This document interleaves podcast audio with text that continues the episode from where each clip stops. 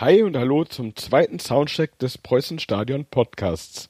Ja, liebe Leute, die ihr das vielleicht jetzt schon hört, ich hoffe, es ist bald wirklich soweit und Jan und ich legen los und versuchen einmal in die Welt des Podcastings nicht nur als Zuhörer einzutauchen.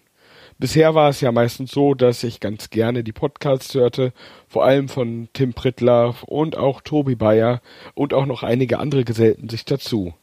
Dies machte mir wirklich ein bisschen Lust auf mehr und ich schaute einfach mal im Internet nach Anleitungen.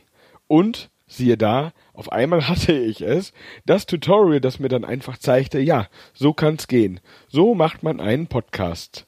Der gestrige Abend wurde daraufhin verwendet, um einfach mal die ganzen, ich sag mal, die ganzen Bestandteile auszuprobieren.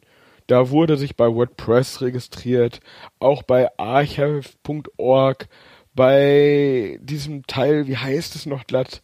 Ich habe den Namen gerade vergessen. Auphonic, genau. Das scheint wohl dazu da zu sein, um die Soundqualität ein bisschen zu verbessern. Ja, dann den Feedburner angeschmissen und hoch bei iTunes das Ganze. So, iTunes hat es dann auch recht schnell geschafft, das Ganze freizuschalten. Und ja, schwuppdiwupp, nach einer Nacht war man dann im iTunes Store auf einmal vorhanden. Peinlicherweise auch noch mit einem Rechtschreibfehler. Aber hey, aller Anfang ist schwer. So, ich denke mal, das reicht für Soundcheck Nummer 2. Ich werde das Ganze jetzt mal abspeichern und dann geht's auf zu Auphonic.